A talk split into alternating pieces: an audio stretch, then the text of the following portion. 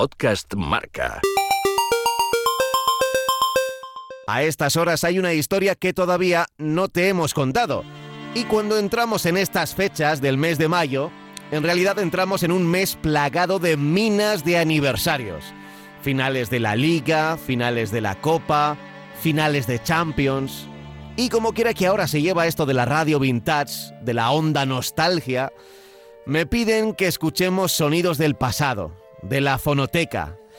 Bueno, pues a eso vamos. Si eres madridista y estamos a 15 de mayo, San Isidro, sabrás lo que toca. La novena. El Real Madrid se clasificó para la final después de haber ganado la del año 2000, entonces todavía sin Galácticos y con Lorenzo Sanz como presidente. Después, después de 2002, iban a llegar unas cuantas Champions más, pero aunque hubiera algún aficionado que lo supiera aquella noche en Glasgow, daba igual. Todas las finales se celebran como si fuera la última de la historia, el último partido de nuestra vida, aunque después todo vuelva a empezar. Y cada año que pasa el valor de un trofeo sea menor en comparación con todos los que se van disputando. Da igual. En ese momento solo existe la Copa. Y en ese momento el Madrid contaba ya con dos galácticos. Figo llegó en el verano de 2000 de la mano de Florentino Pérez y Zidane lo mismo al verano siguiente, en el 2001. El francés había sido la estrella de la Juventus de Turín, pero fichó por el Real Madrid, él mismo lo dijo entonces, para poder ganar la Champions, que se le había escapado, por ejemplo, en Ámsterdam ante los blancos. No vamos a recordar el primer gol de pillo de Raúl, ni el empate del Bayern, ni la lesión de César y las paradas de Casillas. Vamos a recordar el gol. Uno de los más bonitos de las finales de la Champions. Quizá por su autor, quizá por el momento, quizá por su elasticidad, quizá por un poco de todo. El balón cuando estaba a punto de terminar la primera parte, lo llevaba Solari. De nuevo repitiendo a la izquierda, que la tiene Roberto Carlos. La tiene el Super de la Liga, combinando con quién?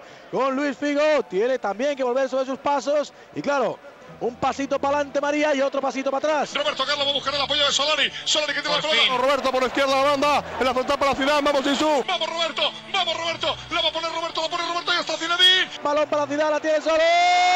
no,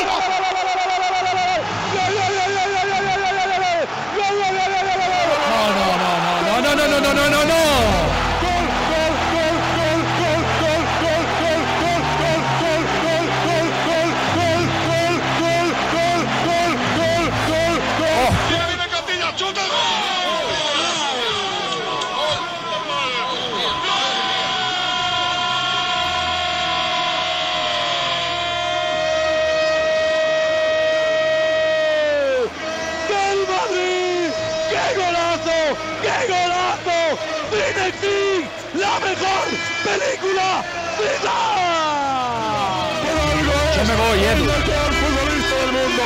Por algo es. Por algo es. Zinedine Zidane. Por algo es el 5. Por algo es el Marqués de la Hierba.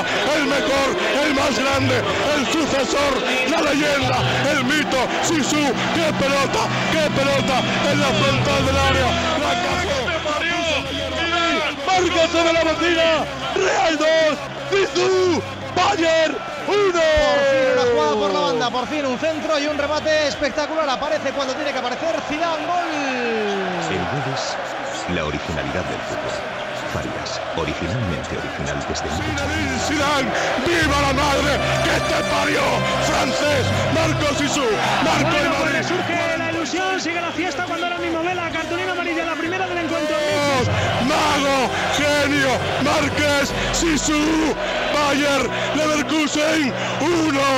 ¡Ícalo por Roberto Carlos por esa banda izquierda! No sé si fue el gol más bonito de la Champions, de las finales de la Liga de Campeones. No sé si fue el gol más bonito de Zidane. Lo que es seguro es que fue un gol para el recuerdo, porque todos los 15 de mayo, todos los San Isidros, los madridistas, lo recuerdan.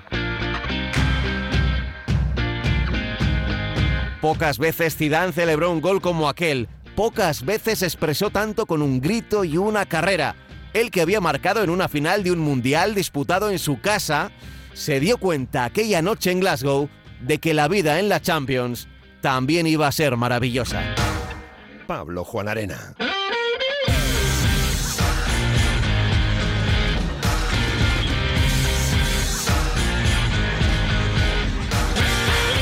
Podcast Marca.